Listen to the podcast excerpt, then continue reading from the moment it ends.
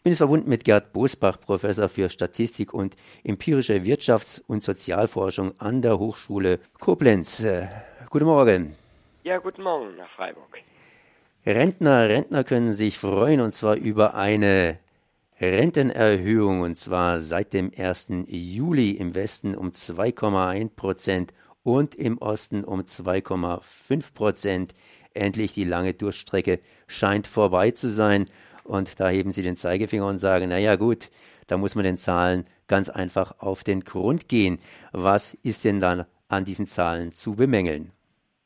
Also diese Zahlen sind erstmal richtig, aber Sie vergessen halt, dass die Rentner äh, ab dem Jahr 2000 ganz massive Einbußen erlebt haben und dass die Rentengesetze so verändert worden sind und der Arbeitsmarkt, äh, dass diese Tendenz der massiven Einbußen äh, in der Zukunft uns auch wieder erreichen wird. Äh, die jetzige Rentenerhöhung ist mit diesem im nächsten Jahr eher eine Ausnahme, weil die Preissteigerungsrate recht gering und ausnahmsweise mal die Lohnerhöhungen ganz gut gewesen sind. Äh, die Zahlen sind erschreckend. Als ich mir die Zahlen angeguckt habe, habe ich es erstmal selber nicht geglaubt. Ich habe mindestens dreimal gedacht, ich habe mich verrechnet, weil so eklatant dachte ich das nicht. Ähm, wenn Sie jetzt Rentner nehmen, die neu in die Rente eintreten, und ich habe ganz bewusst nur die, die lange gearbeitet haben, die lange versichert waren, genommen, äh, die haben heute ganz, ganz viel weniger als die Rentner von vor 15 Jahren. Vor 15 Jahren bekamen die Rentner etwa äh, über 1000 Euro. Das wäre heute, wenn man die Preissteigerungen draufrechnet, über 1200 Euro und stattdessen bekommen die heutigen Rentner nur 900 Euro. Die bräuchten 30 Prozent mehr auf ihre Rente, um nur das Niveau des Jahres 2000 zu erreichen. Für mich eine absolut erschreckende Zahl, die zeigt, wie wir da in Armut äh, tendieren. Woher kommt das ganz einfach? Es kommt aus zwei Gründen. Der eine Grund ist, dass die, der Arbeitsmarkt äh, immer mehr zerfällt. Das, was früher üblich war, so 40 Jahre in einem Betrieb oder in zwei Betrieben, das gibt es so gut wie gar nicht mehr. Es kommen längere Ausfallzeiten, Arbeitslosigkeitszeiten dazu, Praktika, die gar nicht oder äh, ganz gering nur in die Rentenversicherung reinbekommen und dann erwirbt man weniger Anwartschaften. Das ist das eine. Und das zweite ist, dass halt ganz verstärkt seit 2001 ähm, die Rentenberechnungsformel ständig verschlechtert wurde für die Rentner, so dass immer weniger für den Rentner rauskommt. Das sind die beiden Hauptfaktoren äh, für diese erschreckende Entwicklung. Jetzt gibt es aber auch den Begriff Pillenknick oder andersrum ausgedrückt, die geburtenstarken Jahrgänge gehen ja langsam in die Rente aus dem Arbeitsleben raus und da muss ja was gemacht werden. Äh, das glaubt man. Man glaubt, dass wenn man weniger Kinder und mehr Alte hat, man quasi ja sozial sparen muss. Äh, das ist aber ein Irrglaube, bei dem ich seit jetzt über zehn Jahren Sturm laufe, weil die Fakten sprechen dagegen. Ähm, das ist eine längere Vortragssache. Ich habe auch ständig Vorträge zum Thema. Äh, nur ein ganz kurzes Argument. Wenn weniger Kinder und mehr Alte ein Grund wäre, im Sozialstaat abzubauen, dann hätten wir im 19., im letzten Jahrhundert von 1900 bis 2000 den Sozialstaat rapide abbauen müssen. Da ist die Anzahl der Kinder massiv zurückgegangen, da ist die Anzahl der Rentner massiv gestiegen, weil die Lebenserwartung massiv gestiegen ist. Und gleichzeitig waren wir aber tatsächlich in der Lage, den Sozialstaat nicht ab, sondern riesig aufzubauen. Und dann das Überraschende, eigentlich weiß es jeder, der ein bisschen älter ist, äh, wir haben es nur nicht immer aktuell auf dem Schirm. Das Überraschende dabei, wie haben wir das geschafft? Mit mehr Komfort für alle, auch für Arbeitnehmer und mit deutlich weniger Arbeitszeit. Wir arbeiten circa 20 Prozent weniger, ne, über 20 Prozent weniger äh, im Jahr 2000 als 1900. Also weniger Kinder und mehr Alte war im letzten Jahrhundert begleitet von Wohlstandssteigerung, Arbeitszeitverkürzung und massivem Ausbau des äh, Sozialstaates. Und ich kann es Ihnen auch anhand der Zahlen die hier äh, immer jongliert werden, um Angst zu machen, könnte ich es Ihnen auch vorrechnen, aber nicht am äh, Telefon, im Radio, äh, dass es auch für die Zukunft gar keine Probleme gibt, wenn es genug Arbeits- und Ausbildungsplätze für die Arbeitswilligen gibt. Das, was dann da an Horrormeldungen zustande kommt, äh, das ist wirklich zusammengebauscht, indem man Veränderungen von 50 Jahren zusammenfasst zu einer Veränderung. Ja, okay, dann machen Sie das mal mit dem Raucher, äh, fassen Sie mal für 50 Jahre, was er verraucht, zusammen und da kriegen Sie natürlich eine riesige Zahl, die erschreckt. Trotzdem kann, also ich, kein Plädoyer fürs Rauchen, aber trotzdem kann der Raucher äh, das täglich finanzieren, weil er muss nicht für 50 Jahre das auf einen Tisch legen, sondern er kann es heute, äh, für heute, für morgen, für übermorgen. Also da wird falsch gedacht, da wird äh, äh, gekürzt und wenn ich dann noch ein ähm, anschauliches Bild da noch hinterher schicken darf, wir haben ein ständig wachsendes Bruttoinlandsprodukt, also unser gesamtgesellschaftlicher Wohlstand wächst ständig. Wir werden durch die Demografie weniger Leute werden. Und wie ist denn das, wenn der Kuchen, den wir produzieren, größer wird und die Anzahl der Esser äh, geringer? Müssen wir dann alle den Gürtel enger schnallen oder dürfen wir alle ein Stückchen mehr haben? Ja, alle ein Stückchen mehr haben. Aber wer wird jetzt fett? Ich meine, der Kuchen, da wird ja gegessen. Der Kuchen wird zum Teil gegessen, er geht zum Teil in Investitionen in Infrastruktur rein, ähm, aber es wird auch ständig ein größerer neuer Kuchen produziert. Also da können Sie sich die ganze Geschichte angucken. Äh, es gibt absolute Ausnahmejahre, wo das Bruttoinlandsprodukt mal nicht steigt. Ich glaube, in diesem Jahrtausend haben wir zwei Jahre, wo das Bruttoinlandsprodukt äh, einmal durch die Finanzkrise um 5% zurückgegangen ist und einmal um irgendwie 0,1 oder 0,2% zurückgegangen ist, so 2003 etwa. Ansonsten ist es immer gewachsen. Und zwar das Reale. Die Preissteigerungen sind abgezogen. Der Wohlstand in Deutschland, der Gesamtgesellschaft ist ständig gewachsen. Das Problem, was da nur auftaucht, ist, dass der immer ungleicher verteilt wird. Von dem Wohlstand nehmen die Reichen und die Unternehmen immer mehr raus. Und dann bleibt natürlich von dem Kuchen weniger über. Und deshalb sagt man uns, wir müssen jetzt halt Renten kürzen. Wir müssen auch bei anderen äh, Gesundheitskosten und so mehr zuzahlen und spart beim Sozialen. Aber nicht, weil wir insgesamt weniger haben, sondern weil weniger überbleibt, nachdem halt die besser verdienenden sich bedient haben. Was für Forderungen könnte man da jetzt ableiten? Wir haben hier auf der einen Seite das Kapital, wir haben auf der anderen Seite die Gewerkschaft oder die Arbeit, um mal hier einfache Gruppen aufzuschlüsseln, die natürlich auch miteinander hier kooperieren bzw. verwoben sind. Wo müsste man da ansetzen, dass es besser wird? Am Außenhandel, also Außenhandelsüberschüsse oder wo, wo, wo wäre da anzusetzen? Da gibt es ganz viele Faktoren. Ähm, ich fange mal bei den einfachsten und klarsten an. Äh, das ist, wir müssten unsere äh, Jugend vernünftig ausbilden.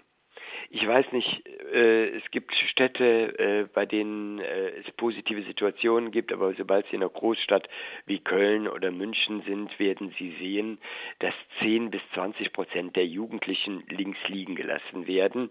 Die haben auch so gut wie keine Chance auf einen vernünftigen Ausbildungsplatz, äh, auf Studium dann sowieso nicht.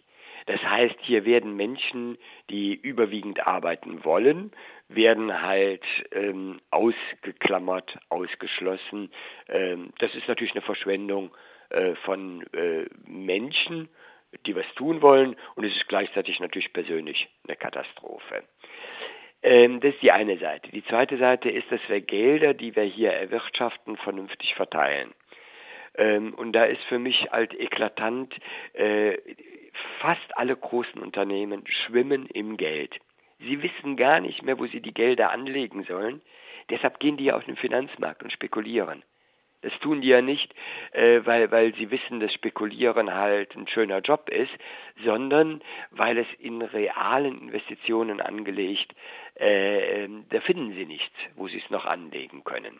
Äh, da spricht man ja auch davon, dass äh, VW früher mal eine äh, Automobilfirma war und jetzt eine große Bank, nämlich ihre eigenen Gewinne. Trotzdem streben die daran, immer weiter die Gewinne zu erhöhen, ohne eigentlich, dass das in der Firma konkret gebraucht wird. Äh, dadurch sind natürlich dann, äh, werden dann auch Löhne zumindest nicht gesteigert und wenn die Löhne nicht vernünftig steigen, dann sind auch die Abgaben in Renten- und Krankenversicherung äh, gehen halt äh, dann nicht mit nach oben.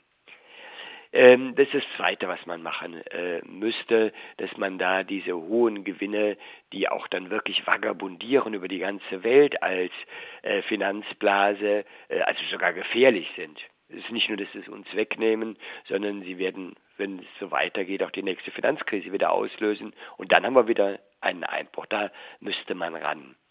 Ein dritter Punkt, der ist dann vielleicht, wirkt ein bisschen technischer. Wir müssen äh, die Sozialsysteme, die sind heute nur von Löhnen bezahlt bis zu einer Höhe von etwa 5000 Euro. Beitragsbemessungsgrenze nennt sich das. Ähm, wenn Leute Gelder verdienen über Mieten, über Aktien, über sonst was, das kommt überhaupt nicht in die Sozialsysteme rein. Äh, das ist mittlerweile ein Unding und dass die vielen, die besser verdienen sind, ab 6.000, 7.000 Euro aufwärts, dass die dafür keinen Cent, aber auch wirklich keinen Cent in die Sozialversicherung einzahlen, das ist natürlich auch ein Unding. Äh, die Finanzierung der Sozialsysteme hat Bismarck so entwickelt, vor gut 100 Jahren. Äh, warum übernehmen wir das heute oder halten das heute noch? Das sind so Stichworte wie Bürgerversicherung, Erwerbstätigenversicherung, äh, die dann auch Beamte einbeziehen würden und schon hätten die Sozialkassen deutlich äh, mehr Geld. Naja, und dann ist ein anderer Punkt noch äh, die Arbeitslosigkeit. Also ich finde es immer eklatant, dass man sagt, uns fehlen Arbeitskräfte und gleichzeitig mitteilt, wir haben fast drei Millionen Arbeitslose. Äh, fast drei Millionen Arbeitslose, selbst wenn davon die Hälfte unbrauchbar wäre, was ich nicht glaube. Aber rechnen wir mal für die Angstmacher äh, günstig, dann sind da anderthalb Millionen Arbeitslose, die arbeiten wollen. So, ja, und die setzen wir in den Arbeitsmarkt nicht ein und sagen, uns fehlen aber Arbeitskräfte. Also widersprüchlicher kann es eigentlich äh, an der Stelle gar nicht sein. Und die drei Millionen Arbeitslose ist ja nur die offizielle Zahl. Das Statistische Bundesamt äh, fällt mir jetzt gerade dazu ein, hat Anfang Januar bekannt gegeben, dass 6,3 Millionen Leute überhaupt oder mehr arbeiten wollen. Also die Leute sind da, wir haben nur die Arbeit für sie nicht. Und äh, bis auf Boomregionen, äh, äh also wenn man die Studierenden 1,2er Studierende kommen zu mir an und sagen, bitte, Herr Bosbach, haben Sie nicht Beziehungen irgendwo hin? Ich kriege selbst für einen Praktikumsplatz ständig nur Ablehnungen. Ja, äh, das kann doch nicht angehen. Ne? Äh, die Leute müssten vernünftig eine Arbeit haben und dann könnte die Gesellschaft sich mehr leisten im gesamten Sozialbereich für die Rentner. Äh, ja, da müsste besser organisiert werden.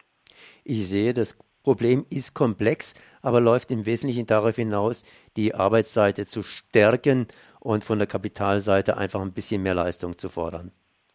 Ja, ja. Die haben offensichtlich genug ähm, was wir jetzt immer so nett umdefiniert als äh, Griechenland oder Eurokrise genannt bekommen, ist ja eigentlich die Folge der Finanzkrise 2007, 2008 und die hat ja offensichtlich gezeigt, wohin dieser freie Kapitalmarkt uns führt, äh, in die wildesten Spekulationen, in die wildesten Spekulationsblasen hinein, die das System auch gefährden und leider mittlerweile auch ganz viele konkret unter Druck setzen.